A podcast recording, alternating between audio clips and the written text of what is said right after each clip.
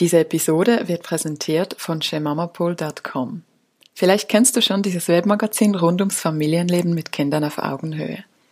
Auf shemamapool.com befasse ich mich seit über drei Jahren mit dem Thema Augenhöhe. Irgendwann wurde mir klar, wir können erst mit unseren Kindern auf Augenhöhe leben, wenn wir gelernt haben, auch mit uns selbst auf Augenhöhe zu leben. Dieser Podcast ist somit eine Ergänzung zum Magazin. Falls du dich für wertschätzende Kommunikation, Beziehung statt Erziehung und bedingungsloses Elternsein interessierst, schau unbedingt vorbei auf shemamapool.com. Die URL findest du auch in den Show Notes.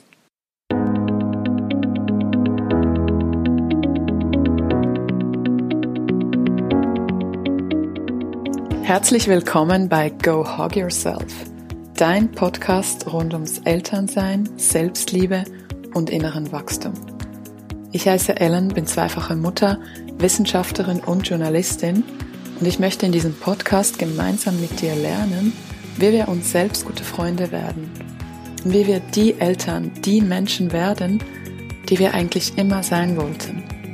Danke, dass du heute dabei bist. Los geht's! Heute mit mir im virtuellen Studio ist Katrin Burghoff. Katrin ist eine der wichtigsten Expertinnen zu hochsensibler Mutterschaft und auch bekannt durch ihren erfolgreichen Blog ökohippie-rabenmutter.de.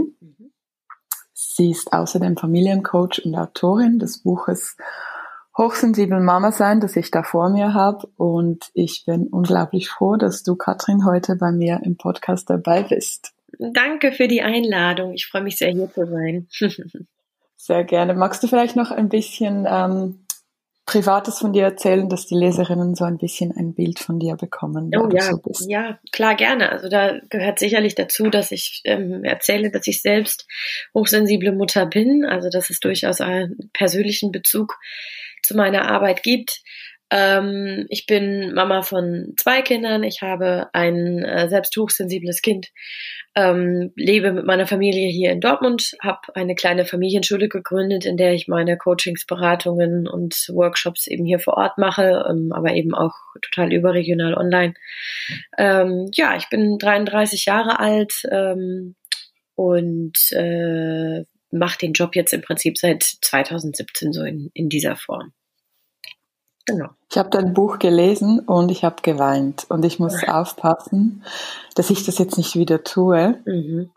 Obwohl den Podcast, also diese Podcast-Episode würde das sehr wahrscheinlich sehr gut tun. Das würde sich super verkaufen, wenn ich da einen Ausschnitt, Ausschnitt streame, in dem ich weine. Mhm. Ähm, ich würde das allerdings gerne lassen. ja. Weil ich ja tatsächlich ja Tränen sehr, sehr schätze, weil sie so unglaublich heilsam äh, sind. Aber ich verstehe natürlich, wenn wir das jetzt nicht so pieksen wollen heute Morgen. Ja, absolut. Also ich sage auch, heulen ist heilen und das ist wirklich ähm, auch eine große Stärke von uns. Ja. Aber ich will sagen, dein Buch hat mich unglaublich berührt, weil ich mich selbst sehr oft darin erkannt habe. Mhm. Und ich habe das Gefühl, so auf meinem Weg als Mutter, ich glaube, ich bin nie sicher, ob das Chilon von Sparta oder ob das Sokrates war, der gesagt hat, erkenne dich selbst. Und ähm, seit ich Mutter bin, bin ich voll auf diesem Weg, mich selbst zu erkennen. Ja. Das ist eine sehr, sehr schöne Reise, aber auch keine einfache. Nein, das stimmt. Und das ganze Hochsensibil ja, die ganze Hochsensibilität, das hat mich schon seit, ich habe das vor sieben Jahren ähm, erkannt, dass ich das bin. Damals war ich noch nicht Mutter und ich habe das in diesem Buch ähm, Zart beseitet, habe ich das gelesen. Mhm. Und es war für mich wirklich so, wow, genau, das bin ich. Ich bin ja irgendwie gar nicht so ein Freak und Nerd, ähm, sondern ich bin einfach hochsensibel und es ist auch irgendwie keine Krankheit oder sowas. Mhm. Und jetzt als Mutter natürlich noch viel mehr. Das verstärkt ja, Mutterschaft verstärkt ja sehr viel. Absolut, ja, ja. und ich habe mich so verstanden gefühlt in deinem Buch. Also ich habe es jetzt einfach mal quer gelesen, die Kapitel, die mir einfach, die mich am meisten ansprachen.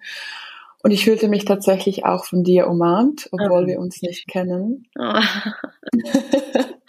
wow, ja.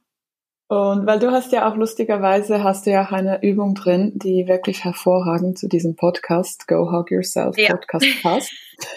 genau. Die Übung heißt Umarme dich ja, selbst richtig. auf der Seite 259. Und ich war vorhin noch kurz joggen, so irgendwie zum ersten Mal seit vier Tagen wieder. Mhm. Und ich habe irgendwie gedacht, am besten werde ich dich einfach als Coach buchen für mich. Mhm. Und dann nehmen wir das auf. Ich weiß nicht, kennst du Esther Perel? Äh, nee, nicht wirklich. Die ist aus den USA und das ist, sie ist so der bekannteste Paar-Coach oder Paartherapeutin in den USA und sie hat einen Podcast, der heißt Where Shall We Begin? Und da macht sie eigentlich nichts anderes, als ihre Paarberatungen aufzunehmen und dann anonym auf ihrem Podcast. Ah, das ist ja geil. Ist und der ist wirklich, das ist so New York Times Bestseller und wirklich, also ist einer der bekanntesten Podcasts. Ihre Bücher sind Bestseller und ihre Kolumnen. Also es ist wirklich, sie ist so der absolute Guru. Und die Idee finde ich eigentlich cool. Also wir können uns das ja noch überlegen. Ja, für sowas. ein tolles Projekt. Dann hatte ich Therapie und du bekommst Werbung für deine Bücher. Also, Gute Idee.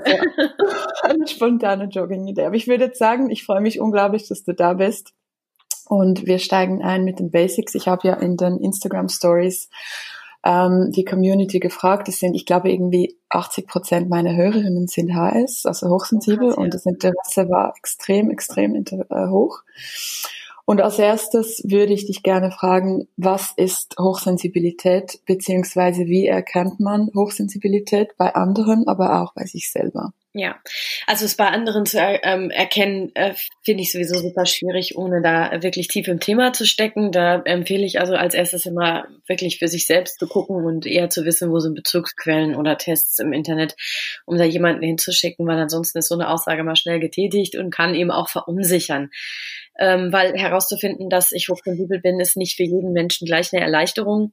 Da fühlt sich nicht jeder gleich wohl mit, sondern es passiert eben ganz, ganz häufig auch in meiner Beratung, ähm, dass es aufkommt, dass das Thema dazu daherkommt oder ich sage hier, da liegt, da ist eine Hochsensibilität mit dem Raum, die wir uns angucken dürfen.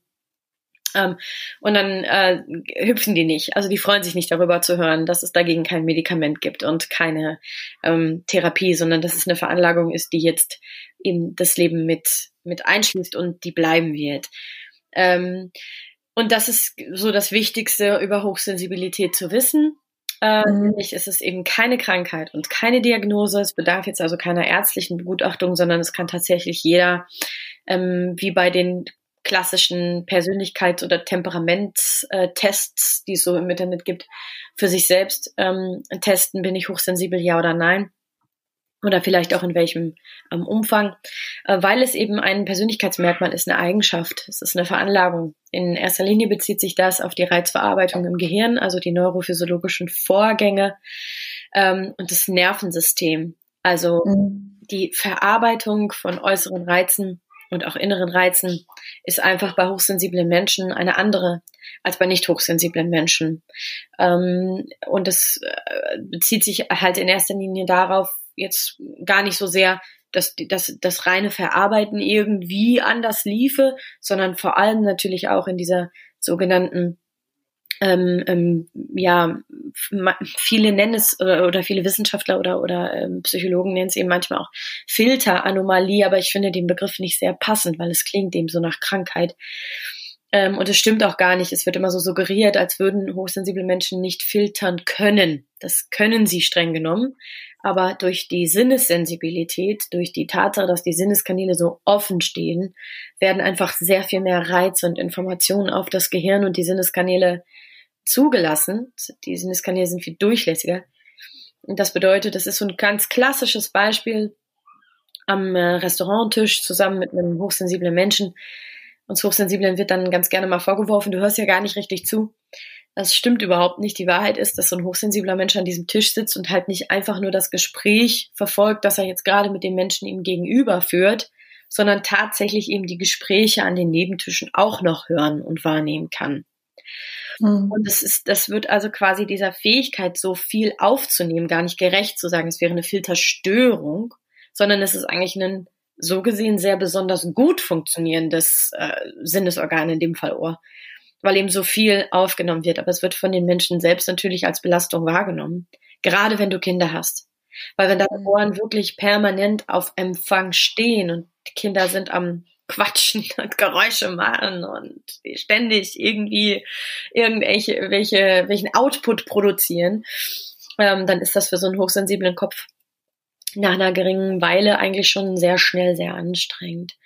Mhm. diese vier elementaren Merkmale, die wirklich grundsätzlich bei allen hochsensiblen Menschen gleich sind. Das ist zum einen die eben angesprochene Sinnessensibilität. Das bedeutet, die Sinneskanäle sind durchlässiger. Das bezieht sich auf Augen, Nase, Ohren, Haut. Ne? Diese Dünnhäutigkeit, die einem so unterstellt wird, die hat eben da den Bezug.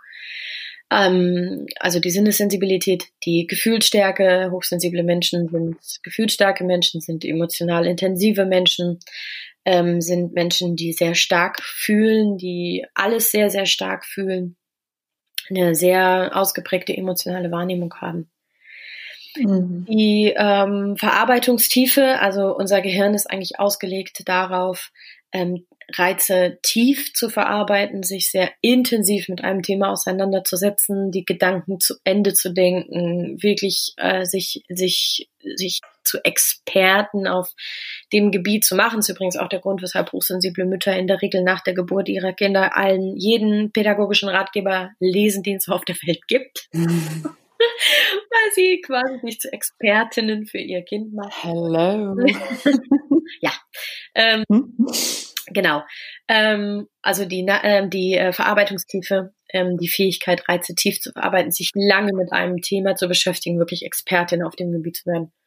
Und natürlich der letzte und also tatsächlich auch wichtigste Punkt, ähm, größte, umfangreichste Punkt ist die Neigung zur Überstimulierung. Hochsensible Menschen haben eben diese per Veranlagung Neigung zur Überstimulierung. Das bedeutet, sie verarbeiten Stress anders, sie gehen mit Stress anders um, sie sind, sie sind eher dazu geneigt, an diesem Stress wirklich zu erkranken zum Beispiel oder wirklich auch ähm, sich ja sehr oft überfordert, erschöpft, abgekämpft zu fühlen. Und darum sage ich immer, die Neigung zur Überstimulierung ist das zentrale Problem. Das ist tatsächlich das, worum wir uns kümmern müssen.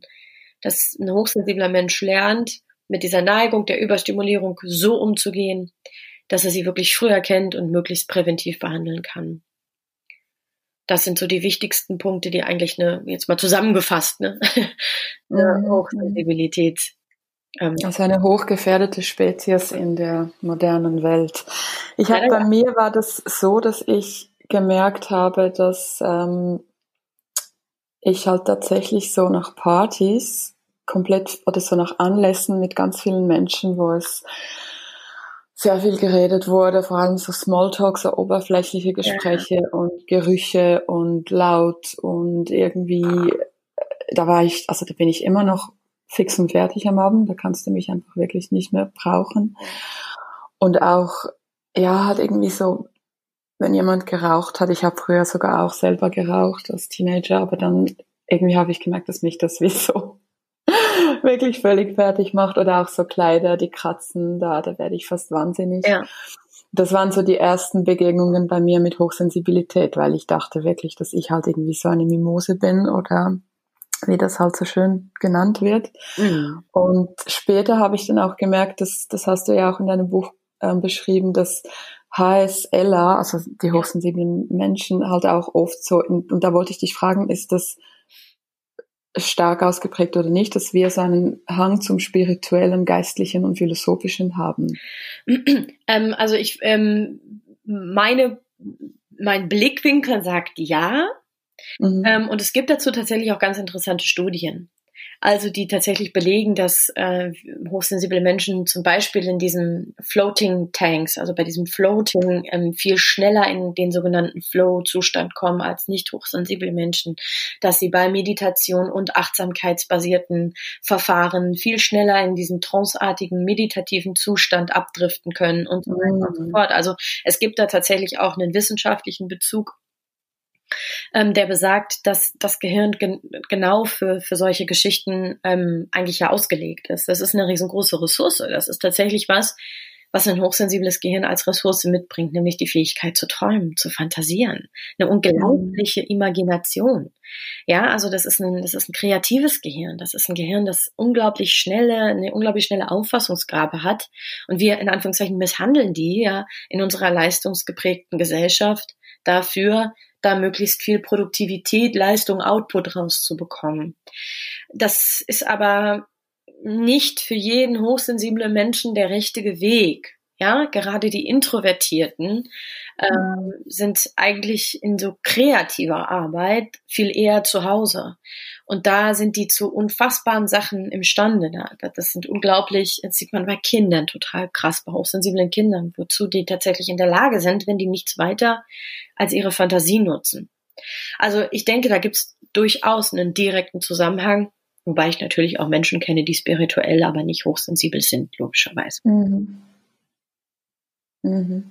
Und wo zieht man die Grenze? Also wo sind die Unterschiede zwischen HS und, und ADHS? Oh ja, oh, puh, das ist eine, also ja, ja, ja, ja.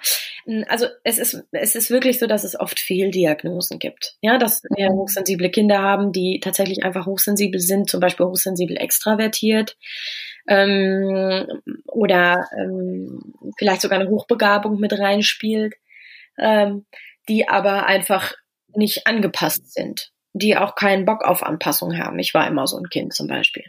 Ähm, mhm. Da ist es ganz, ganz schnell mal, dass es da eben tatsächlich eine eine Fehldiagnose gibt, dass dann irgendwo der Punkt ist, an dem, an dem ein Lehrer sagt, das geht so nicht weiter, da braucht es jetzt jemanden, der das behandelt und dann geht man zum Arzt und der hat im schlimmsten Fall keine Ahnung von Hochsensibilität, ähm, ne, hat nur ein sehr kleines Zeitfenster und das Kind wird sofort in so eine Schublade gesteckt. Und es ist tatsächlich so, es gibt ja nun mal auch den ein oder anderen Wissenschaftler, die bis heute ähm, ADHS als Krankheit in Frage stellen. Da zähle ich mich nicht zu, weil ich eben auch tatsächlich schon Kinder erlebt habe, bei denen die Strategien, die ich den Eltern anbiete, um mit der Hochsensibilität ins Reine zu kommen, tatsächlich nicht helfen, um den Familienalltag ähm, zu, ähm, zu harmonisieren oder dafür zu sorgen, dass es den Kindern wirklich besser geht. Also so ganz einfach ist es tatsächlich nicht, eine Grenze zu ziehen. Das muss man sich wirklich, wirklich zusammen mit einem äh, geschulten ähm, Kinderpsychotherapeuten oder Kinderarzt anschauen. Aber es gibt mhm. tatsächlich wirklich schon, schon krasse Unterschiede. Also eine Hochsensibilität ne, bei einem Kind ist mit tatsächlichen Strategien und ausreichend Ruhephasen, Erholungszeiten und so ein paar Spielregeln, die man ähm, einhalten muss, gut in den Griff zu kriegen. Und dann sind es tatsächlich auch Menschen, die sich gut in eine Gesellschaft einfügen können und die auch mhm. mit zum Beispiel sowas wie Schule, Kindergarten, so Anpassungssituationen, also nochmal vorausgesetzt, die äh, Rahmenbedingungen stimmen, äh, dann kommen die Kinder da tatsächlich gut mit klar. Das ist manchmal auch ein langer Weg, aber es ist möglich. Und da sehe ich einfach, dass es bei, bei Kindern, die dann eher in Richtung ADHS äh, gehen, manchmal einfach ein bisschen mehr braucht. Da braucht es mhm. doch nochmal eine ergotherapeutische Begleitung. Also so, das braucht wirklich jemanden, der sich da gut mit auskennt und der sich auch das Kind wirklich anguckt. Nicht mal eben im Vorbeigehen, sondern wirklich in Ruhe. Und die, die, diese, das ganze Konzept äh, von Hochsensibilität, ist das, kommt das aus der Medizin oder aus welcher Forschung kommt das? Also die, Weil die, die Frage war auch, wo findet man halt auch solche Kinderärzte, die sich mit HS auskennen, weil ich kann mir ja. vorstellen, dass noch nicht alle Ärzte. Nee. Ja. Gibt ganz ja. viele Ärzte, die das in Frage stellen, die sagen, die wirklich die Augen verdrehen und sagen, ach, ja, ja, jetzt sind ja mhm. alle Kinder hochsensibel, weil sie nicht stillsitzen wollen.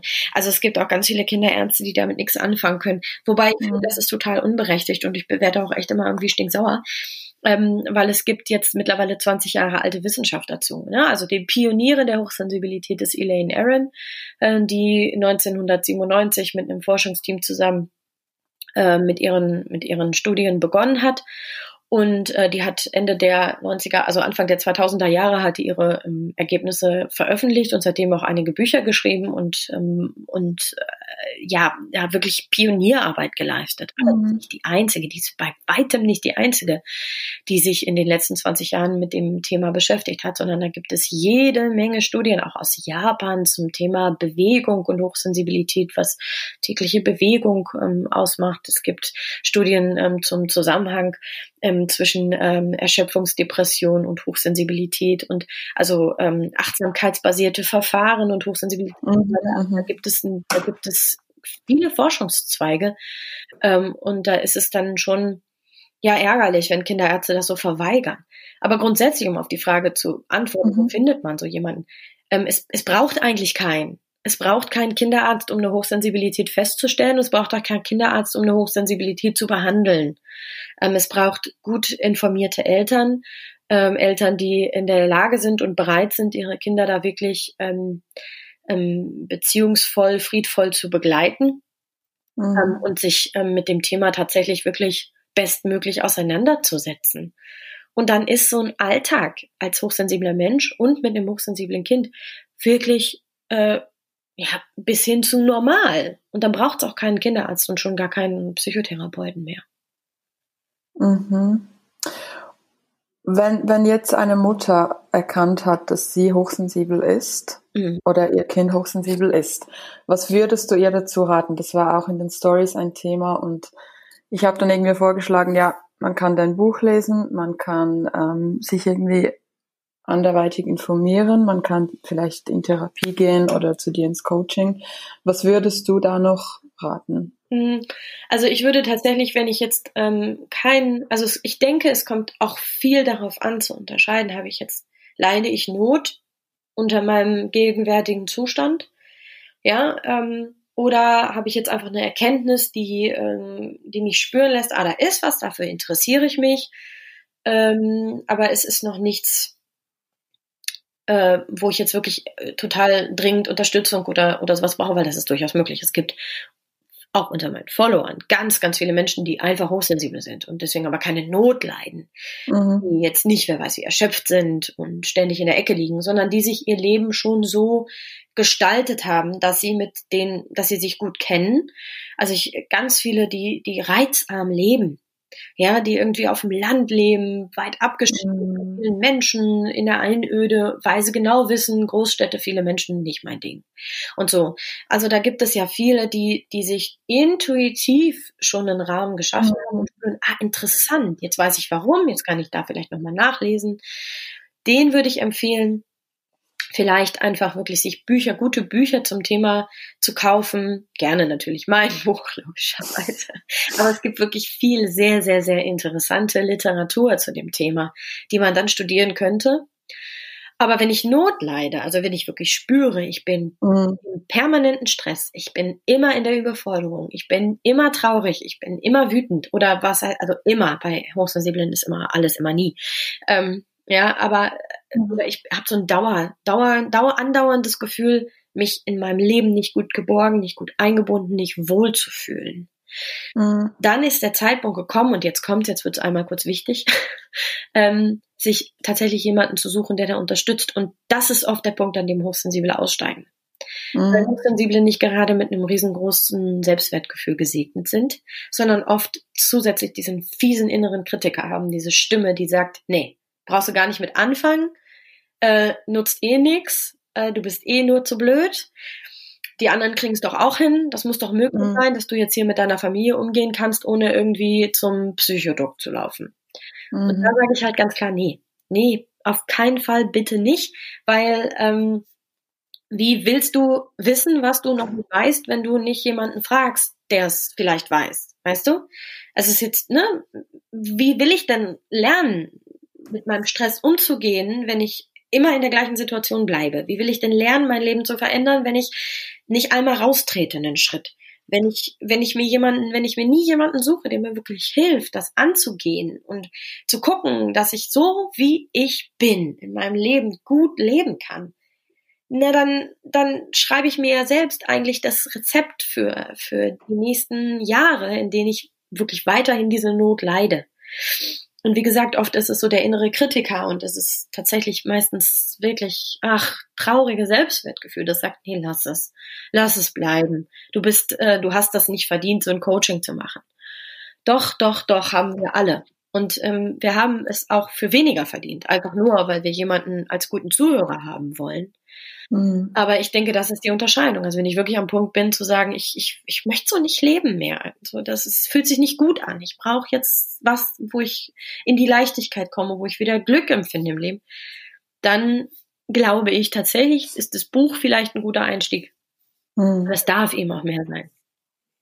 Ich glaube, gerade für uns Mütter, weil ich weiß nicht, das, das hast du, glaube ich, auch in deinem Buch aufgenommen. Bei mir war das wirklich so, dass als ich Mutter wurde, ähm, da waren eigentlich die Freundschaften zu, zu meinen Freundinnen, die keine Kinder hatten, waren wie fertig, weil sie wirklich mein Leben so nicht mehr nachvollziehen konnten. Mhm. Und zu meinen Mama-Freundinnen, die hatten einfach halt wirklich auch keine Zeit. Also nicht so viel Zeit, wie ich jetzt bräuchte, um vielleicht, ähm, wie das in einer Therapie möglich wäre, dass, dass man jemanden hat, der einem einfach wirklich eine Stunde oder 90 Minuten einfühlsam und achtsam zuhört und dann noch halt so Profi-Tipps gibt. Also ich finde das gerade für uns Mütter ähm, ja eine extrem wichtige Sache. Und du hast ja auch geschrieben, dass dass die Heißmamas zu zu diesen, das hat mich persönlich auch sehr ähm, ja, gab mir viel zu denken, dass wir zu diesem Perfektionsdrang neigen. Ja. Und eben oft das Gefühl haben, dass wir einfach alles alleine schaffen müssen. Genau. Und dazu noch ganz kurz eine wichtige Ergänzung, Freunde zu haben, mit denen ich tiefgründige Gespräche führe, bei denen ich wirklich das Gefühl habe, wenn ich mich mit denen unterhalte, dann, dann sind es Gespräche, die meinen Kopf nähren, die mein Herz nähren, bei denen meine mhm. Seele aufatmet, weil wir endlich mal wieder richtig schöne Gespräche führen. Das ist wundervoll, das ist unglaublich wichtig für hochsensible Menschen. Aber Freunde, Freundinnen erzählen halt auch immer von sich selbst. Und das ist mhm. ein Unterschied im Coaching. Der Coach, der setzt sich ja nicht hin und sagt, äh, ach ja, das geht mir ganz genauso. Also manche, manche meine Frauen in meiner ähm, Begleitung, Beratung, die wollen das schon mal hören, die fragen mich, geht's dir auch so? Hast du das auch erlebt? Darauf antworte ich selbstverständlich. Und dann erzähle ich auch mal einen Schwank aus meiner Jugend. Aber generell ist diese Zeit geblockt für diejenige, die da gerade erzählt. Und das ist natürlich so der, das ist genau das, was du gerade gesagt hast, ne? Das ist so der Unterschied. Da hat dann jemand wirklich Zeit, mir achtsam zuzuhören. Und allein dafür lohnt es sich schon. Und das ist natürlich bei Freunden oftmals so ein bisschen, ja, sich da wirklich die Redezeit zu erkämpfen, um dann wirklich mal all das loszuwerden, was einen so beschäftigt. Das ist natürlich mm. manchmal schwieriger.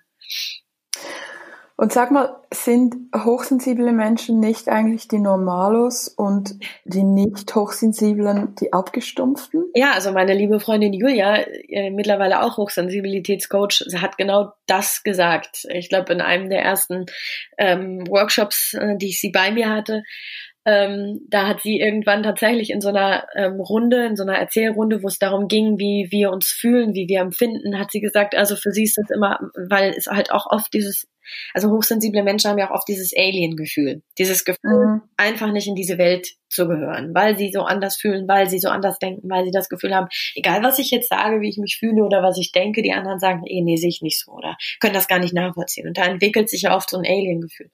Und meine liebe Freundin Julia hat das ähm, total ähm, gedreht mal und hat in so einer in so einer Runde nämlich genau das gesagt. Sie hat gesagt, ich verstehe gar nicht, wieso. Also für mich war das immer so. Ich habe mich immer ganz normal gefühlt und habe mich immer gefragt, warum die anderen denn nicht fühlen können, was ich fühlen kann. Mhm. Und ich finde diesen Ansatz total schön. Also äh, Julia ist eine Freundin, die schickt mir, weiß ich nicht, die geht, läuft durch die Natur und schickt mir ein Bild vom Mond und freut sich ähm, wie ein kleines Kind über die Schönheit des Mondes oder über die Schönheit der Natur.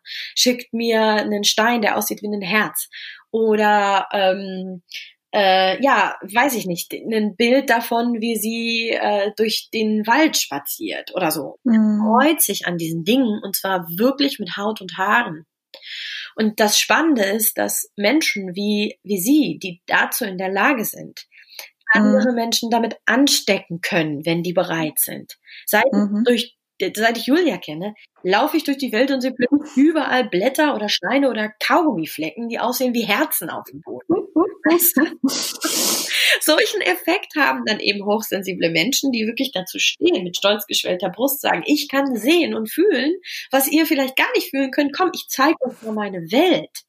Ja, dann öffnen sich eben die, in Anführungszeichen, abgestumpft will ich es nicht nennen, aber die nicht hochsensiblen eben auch genau dafür, und das ist unsere große Kraft, dass wir als hochsensible Menschen wirklich anfangen dürfen, uns zu trauen. Zu trauen mit diesem Gefühl, mit dieser, mit diesem, mit dieser Philosophie, mit dieser Imagination, mit diesem, mit diesem ganzen Spüren und Wahrnehmen können, wirklich rauszugehen und bitte so viele andere Menschen wie möglich mit dieser Schönheit anzustecken. Ja, ich weiß, dass ich das erste Mal, als ich meinen Mann sah, da war, also nee, nicht, also das war so zehn Minuten, nachdem wir uns kennengelernt haben, gingen wir auf die Terrasse, weil ich war da in eine WG, zum, um mich vorzustellen. Ja. Und dann hat er mir die Terrasse gezeigt und das war wirklich so der schönste Sonnenuntergang ever. Und ich stand einfach da und so, boah, schau dir mal den Himmel an. Ja. Und dann standen wir so da und ich habe schon gemerkt, hey shit, ich verliebe mich in den und irgendwie. Aber ich bin wirklich auch so, wenn ich was so in der Natur sehe, ich kann das wirklich, ich kann mich da so freuen. Ja. Aber ich frage mich halt auch, gibt es, gibt es wirklich nicht hochsensible Menschen? Sind wir nicht alle ein bisschen HS? Weil mein Mann ist jetzt, die Gerüche stören ihn nicht, aber er ist zum Beispiel in so zwischenmenschlichen Dingen ist er fast mehr hochsensibel als ich. Ja. Sind wir nicht alle ein bisschen hochsensibel? Naja, wir haben halt alle Sinneskanäle. Jeder Mensch hat Sinneskanäle und natürlich ist jeder Sinn unterschiedlich ausgeprägt. Die Verarbeitung ist halt einfach nur der große Unterschied. Also natürlich mhm. kann dein Mann, also selbstverständlich sind nicht hochsensible Menschen auch in der Lage, Stimmungen bei anderen Menschen wahrzunehmen, ein Bauchgefühl zu entwickeln, eine Intuition zu haben, ähm, Dinge zu riechen, auch vielleicht, äh, weil die Nase ist, kann auch bei einem nicht hochsensiblen Menschen total stark ausgeprägt sein. Das kann mhm. natürlich alles der Fall sein, aber als hochsensibel gelten tatsächlich jede Menschen, die bei diesem psychologischen Test, dem offiziellen, der Highly Sensitive Person Scale, entwickelt von Elaine Aaron, HSPS, mhm. übrigens frei verfügbar auf ähm, www.hsperson.com. Also mhm. meinte ich vorhin, dass wir uns auch selbst testen können auf Englisch dort verfügbar. Für uns das packen wir in die Show Notes ein, das ja. ist sehr gut. Ja. Ähm, ähm, bei dieser Scale, wer, wer dort den Test macht, das sind 27 Fragen. Wer 14 oder mehr Fragen mit Ja beantwortet, der mhm. gilt in der Regel als hochsensibel. Es kann aber auch sein, dass du nur 13 oder 12 beantwortest und trotzdem sagst, boah, das ist aber so ein krasser Riesenpunkt. Ähm, dann kann es trotzdem eine Hochsensibilität sein. Also natürlich ist das möglich. Ich glaube nicht, dass jeder von uns ein bisschen, also was ich glaube, ist, dass jeder von uns grundsätzlich die Fähigkeit in sich trägt, die Welt, die Menschen, alles das, was uns ausmacht, mit wirklich dieser Schönheit, mit diesem schönen Blick zu sehen. Das haben wir alle in uns. Aber mhm. die Verarbeitungsweise und die Art und Weise, das an uns ranzulassen oder sich auch verletzlich zu zeigen, das zuzulassen, zuzugeben und auch vielleicht Gefühle nach außen hin sichtbar zu machen. Ich denke, das ist nochmal ein großes gesellschaftliches Problem, das wir einfach haben, weil damit sind wir einfach noch die, wir sind noch die komischen, wenn wir, genau. weißt du, in der Straßenbahn, weil da hinten so ein schöner Regenbogen ist, irgendwie aufspringen und machen und uns freuen wie ein kleines Kind, dann bist du halt in dieser Welt noch komisch. Aber du bist ja gar nicht komisch. Du bist einfach nur ein Mensch, der das besonders genießen kann. Die Welt ist komisch. So rum wird ein Schuh drauf. Ja, das, das würde mich auch interessieren. Das wäre ja auch so, so das ganze Thema Gefühle. Ähm, das wäre ja auch ziemlich stigmatisiert in unserer Gesellschaft, dass eben so das Mauerblümchen und das Sensibelchen. Warum ist das so? Hast du das, hast du dich da auch mal die, die Ursachen geforscht? Warum ja, warum haben Gefühle und, und Sensibilität halt irgendwie so einen schlechten, einen schlechten Image? Ja, sehr oft. Ich bin tatsächlich gerade dabei, weil dann ein neues Projekt ansteht, wo es genau um sowas gehen soll. Also woher kommen eigentlich diese Rollenzuschreibungen, dass irgendwie introvertierte mhm. Menschen als ähm, wie du es gerade gesagt hast, Mauerblümchen oder manchmal sogar als arrogant wahrgenommen werden. Ähm, und der, der, die andere Seite, temperamentvolle Menschen sind aber auch nicht gewollt. Ne? Das sind dann die, die über Tische und Bänke gehen und die, die sind total, das Kind ist völlig unerzogen und kann sich überhaupt gar nicht zusammenreißen und so. Also es ist ja irgendwie jede, keine Rolle hat ja wirklich, wo man jetzt sagen kann, so, so das ist jetzt, also es darf ja wirklich von allem so ein bisschen sein, möchte die Gesellschaft gerne. Ne? So in bestimmten Situationen bist du bitte brav angepasst, bleibst sitzen, machst deine Hausaufgaben und mhm. auf Leistung. Aber in anderen Situationen musst du dein Recht einstehen, musst laut auf den Tisch hauen und für dich kämpfen, weil die Welt da draußen ist hart. Aber bitte nicht zu viel, weil ansonsten bist du nämlich ein Arschloch. Das geht auch nicht. Mhm. Also nimm dich dann auch mal wieder ein bisschen zurück. Leiste dies, bringe das, tue dies und hör da und damit auf. Also das ist wirklich, ähm, das ist so ein Förmchen, so ein Sandförmchen, in das keiner von uns passt. Niemand. Mhm. Und wenn du dich aber bemühst, in dieses Förmchen zu passen, gibst du so viel von dir selbst auf, so viel von dir selbst weg, dass das Leben nicht mehr lebenswert ist. Ja.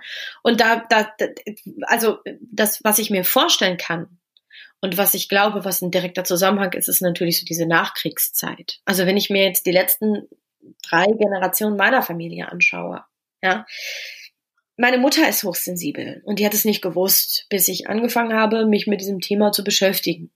Vor vier Jahren. Mhm. Meine Mutter ist, äh, ja, meine Mutter, äh, 63. Also das heißt, sie hat so um den 60. Geburtstag rum angefangen, dass ihr die Augen geöffnet wurden. Ja. Die lebt das nicht. Weißt du, die weiß jetzt, dass sie hochsensibel ist und die liest auch so sukzessive dieses Buch. Aber die lebt das nicht. Die hat jetzt deswegen ihr Leben nicht, wer weiß wie, umgestellt. Mhm.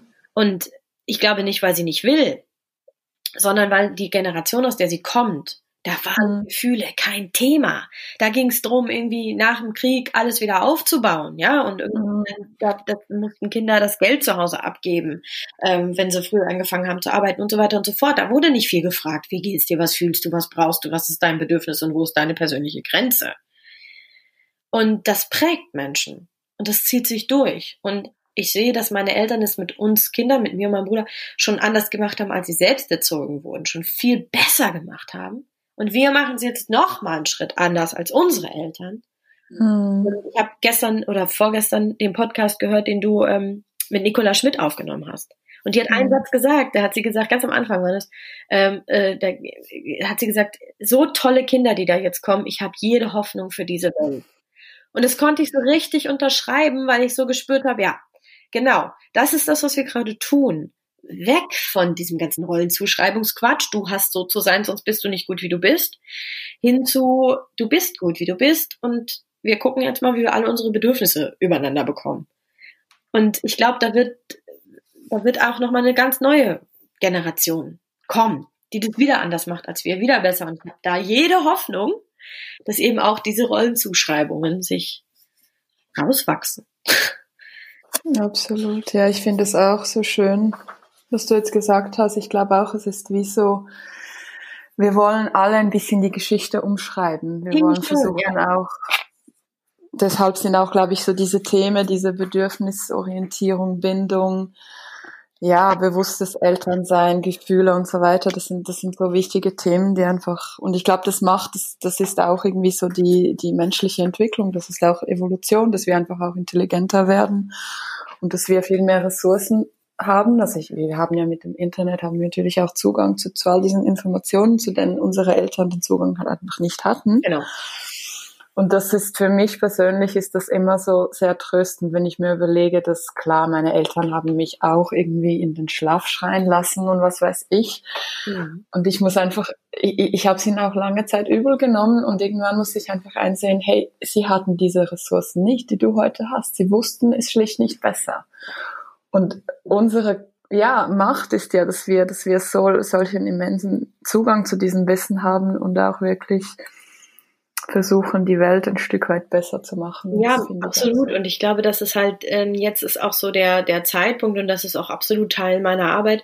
Jetzt ist natürlich auch der Zeitpunkt, in dem wir, die sich vielleicht das nie getraut haben, mit diesen starken Gefühlen und mit diesen Empfindungen, mit der Intuition, mit dem Bauchgefühl, ja, uns auch immer mal wieder lauter melden.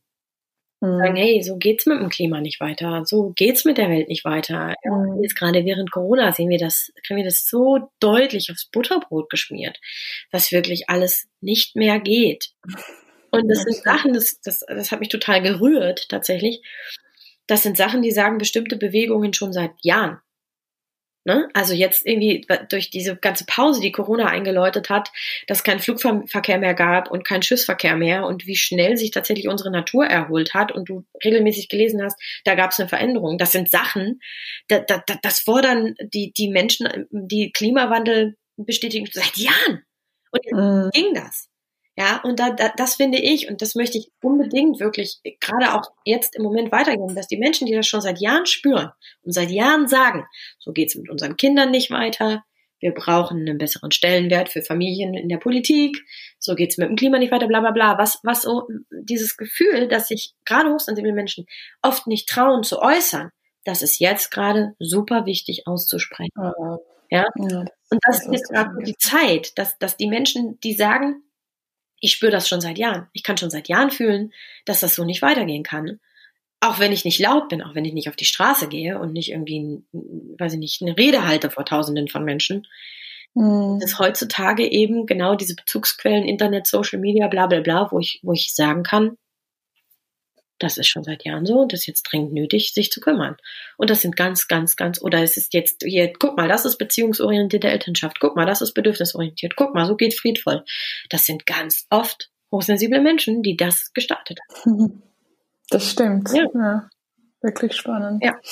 Bin ich froh, dass wir uns gefunden haben. Ähm, ich würde gerne ganz kurz, also ich habe ich hab ja irgendwie noch so viele Fragen und ich glaube, wir machen einfach noch vielleicht eine Follow-up-Folge, wo wir wirklich so um das Praktische, ähm, ja, die praktischen Dinge anschauen, Hochsensibilität im Alltag. Ja, schön. Wäre das okay für dich? Weil ja. ich glaube, jetzt sind wir schon irgendwie bei länger, mehr als 30 Minuten. Ich würde allerdings gerne noch eine letzte praktische Frage ähm, stellen. Ja, einfach damit die Leserinnen so was Handfestes mitnehmen können von dieser Episode.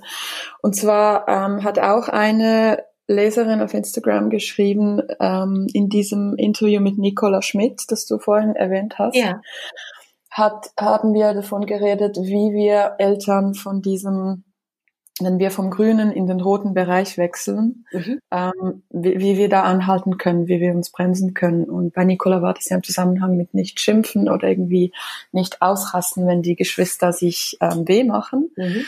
Und du hast ja gesagt, dass die hochsensiblen Menschen, dass, dass die Gefahr eigentlich das von dieser Überreizung ist, dass ja. wir irgendwie völlig erschöpft sind, schneller erschöpft sind, emotional und, und auch psychisch und, und physisch. Und wie, wie können wir Eltern vielleicht noch so einen praktischen Tipp für, für Heißmamas, für den Alltag? Was könntest du da Haha. mitgeben? Also ich glaube, das will jetzt keine, keine Mutter wirklich gerne hören, aber das ist tatsächlich das Erste, was ich immer sage. Ich mache gerne eine Übung in meinem Coaching, ähm, die habe ich irgendwie Stressbilanz genannt. Mhm. Wo es wirklich darum geht, sich mal aufzuschreiben, was kommt sozusagen, also ne, eine zweispaltige Tabelle, was kommt auf die Stressseite, was kommt auf die Erholungsseite. Und ähm, für den für die im Coaching mache ich das wirklich ganz deutlich. Da, da zähle ich, da schreibe ich mit, während die Frau erzählt und zähle dann auf. Das und das und das und das und das und das sind oft 30, 40 Punkte auf der Stressseite. Mhm. Irgendwann in dem Gespräch habe ich sie auch gefragt, und ähm, was sind deine kraftvollen Ressourcen? Also was ist das wirklich, was, was dich von innen heraus richtig krass nährt, wo du sagst, boah, wenn ich da rauskomme, bin ich super, super krass, voll gut drauf. Aufschreiben, wie oft kommst du? Mhm. Mhm. Und was sind so die tut mir gut Ressourcen? Also das, was du so zwischendurch mal ganz gerne machst. Ja, das und das und das. Okay, wie oft kommst du dazu? und dann schreiben wir, weißt du, wenn du das einmal bildlich vor dir siehst, das ist eine furchtbare Erkenntnis. Weil du siehst auf deiner Stressseite 30, 40 Punkte, die dich endogen oder exogen, ne, hast du im Buch gelesen, endogene Faktoren, also die Dinge, die dich auch innen drin, deine Glaubenssätze, deine Hormone, ähm, deine eigenen Gefühle, die Gedanken, die du denkst, ähm, die Sachen, die dich selbst belasten, die To-Do-Aufgaben, die du äh, innen drin in deinem Kopf immer wiederholst und so weiter. Das sind alles endogene Faktoren und exogene Faktoren ist halt das, was von außen kommt. Ansprüche von anderen Menschen, ähm, mhm. die Lautstärke der Kinder, ähm, die, der Termindruck, der Zeitdruck, bla bla bla bla bla. Alles, mhm. ja, das schreibst du alles auf die Stressseite. Und dann steht auf der Erholungsseite, ich habe es erst gestern Abend im Coaching wieder gehabt, ja, wie oft kommst du dazu? Ja, so dreimal am Tag, ja, und wie lange? Ja, so zwischen einer und drei Minuten. Mhm. Das bedeutet, ich schreibe auf die Stressseite 30, 40 Dinge, die, die mir Stress machen und habe auf meiner Erholungsseite neun Minuten am Tag. Mhm. Und spätestens dann muss ich nicht mehr erklären, warum es praktisch unmöglich ist, in einem, in einem Streit zwischen den Geschwistern super cool und lässig und entspannt zu bleiben. Weißt du, wenn ich 40 Sachen auf meiner Stressseite habe und auf meiner Erholungsseite überhaupt nichts, dann hilft mir auch ehrlich gesagt meditieren in dem Moment nichts oder atmen dann muss ich mhm. präventiv gucken, dass ich mich von diesem hohen Belastungslevel runterackere, ja, und meine, meine Bilanz ausgleiche und dafür sorge, dass ich auch wieder mehr Erholungszeiten habe. Ansonsten sind die tollsten Strategien, die wir jetzt da geben können ja. dem Moment, um um nicht zu schreien. Ja, das sind erste Hilfemaßnahmen. Mhm. Das ist dann klebst du da schnell ein Pflaster über die über die Wunde. Mhm. Aber das reicht nicht, weil der nächste mhm. Streit wird kommen. Und das ist wirklich eine aktive Arbeit. Und das ist manchmal ziemlich erschütternd, wenn ich dann den Leuten sage, naja gut, du musst dich halt drum kümmern, dass du Ressourcen bekommst. Ja, habe ich keine Zeit für. Mhm. Okay. Es ist wirklich oft dieses Gefühl von, ich habe keine Zeit, mich um sich selbst zu kümmern, aber auch das ist traurig, aber ich habe keine Zeit heißt ja doch immer, ich habe keine Priorität. Das muss man mhm. klar machen, dass ich wirklich als, als Priorität gelten muss für mich selbst.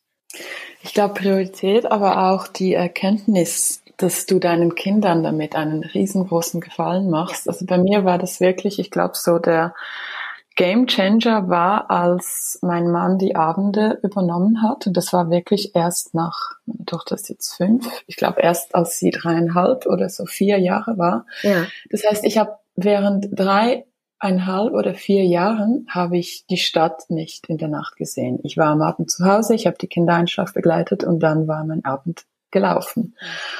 Und es war halt so, dass also die große, ich glaube, meine große ist HS, die kleine glaube ich nicht, aber die große, die brauchte wirklich sehr viel Mama. Mhm. Ist noch mal ein Thema für sich. Und irgendwann sah ich einfach ein, hey, ich muss, ich brauche einfach diese Zeit für mich, die ist so wichtig. Und ich weiß noch, ich war da in der Stadt, ich bin so durch Zürich gelaufen, es war Nacht und ich habe die Lichter gesehen.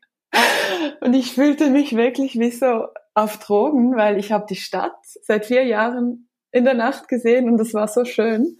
Ich bin da alleine am See spazieren gegangen und ähm, ja, das war wirklich so der Abend. Ich glaube, den Abend werde ich nie vergessen, weil es wurde mir auch klar, dass das ein Fehler war, dass mhm. ich das erst jetzt gemacht habe. Ja, das, ich hätte das viel früher machen sollen, aber ich hatte irgendwie so das Gefühl, eben, ich muss das alleine machen. Und, und natürlich, wenn die Kleine geweint hat, hat mein Mann dann ziemlich schnell gesagt, ach komm, übernimm du, du kannst es mit Stillen viel besser. Mhm. Für ihn war das natürlich auch so the easy way out. Ja. Aber ich glaube tatsächlich, wenn ich etwas bereue, dann hätte ich ihm die Abende viel, viel früher überlassen. Und ich habe ich hab auch ähm, auf dem Blog so ein, ich habe das dann auch verarbeitet und darüber geschrieben. Und ich habe dann so, glaube ich, fünf oder drei Familien zu Wort kommen lassen, wo das auch die Väter wirklich diese Abendeinschlafbegleitung machen obwohl die Mütter stillen. Weil ich finde, mhm. das wird immer so gesagt, ja, still mal ab und dann kann er auch das Kind ins ja, Bett bringen. Ja, ja, das hat absolut keine Kausalität. Also nein, nein, nein, nein, nein, nein, nein, Die Kinder schlafen bei den Großeltern in der Kita bei meinem Mann und wir stillen und das ist, das eine hat mit dem anderen gar nichts zu tun.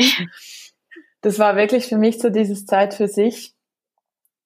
Ähm, ja, das war wirklich. Ja, und das ist halt das Entscheidende, ne? Also ich habe auch ganz viele Frauen die ähm, gar nicht genau wissen, was ihre Ressourcen sind. Mhm. Also die irgendwie pflichtbewusst Yoga machen und pflichtbewusst meditieren oder pflichtbewusst mhm. spazieren gehen, weil dann sind sie ja wenigstens mal in der frischen Luft. Mhm. Ja, aber das, ähm, das bringt denen überhaupt nichts. Die machen das mhm. einfach nur, weil sie irgendwo gelesen haben, das ist mhm. gesund. Das ist aber wie, wenn du dich zwingst, äh, irgendwie Rosenkohl zu essen. Der ist auch gesund und du findest ihn aber eigentlich ekelhaft. Mhm. Ja, dann hast du danach dein Essen nicht genossen. Mhm. Und das, das ist so genau das, was du sagst. Also selbst, äh, selbst das, das, das dann, ja, ich kann abends wäre vielleicht die große Ressource, wäre das, was dir richtig gut tut, ne, durch die dunkle Nacht zu laufen und das zu genießen. Du kannst mhm. aber nur um 17 Uhr. Das ist nicht das Gleiche. Das, das ist dann mhm. vielleicht eine freie Zeit, aber es ist keine richtig krasse Ressource, die dich richtig nährt, wo du danach sagst, boah, bin jetzt richtig bereit, zurück in meine Familie zu gehen. Mhm. Und darum geht's auch rauszufinden, was brauche ich eigentlich wirklich. Das ist wirklich nur, indem ich mich wirklich selber kennenlerne. Nochmal ganz neu kennenlerne als hochsensibler Mensch. Und da spannen wir eigentlich wieder den Bogen zum Anfang, als ich gesagt habe, war das Sokrates oder war das Schilon von Sparta? Ich muss das nachher nachgoogeln. Aber ich glaube, wir können damit abschließen mit diesem Erkenne dich selbst, oder? Ja, ja absolut. Genau darum geht's. Ja, sehr schön. Katrin, das war so ein schönes Gespräch. Ich danke dir, danke dir. von Herzen. Ja. Und ich würde sagen, dass wir uns nochmal zusammentun und schauen, ob wir da noch eine zweite Follow-up-Folge machen können. Ah, wie schön, ich freue mich. Total gerne. vielen, vielen Dank. Danke. Mach's gut. Bis bald, danke.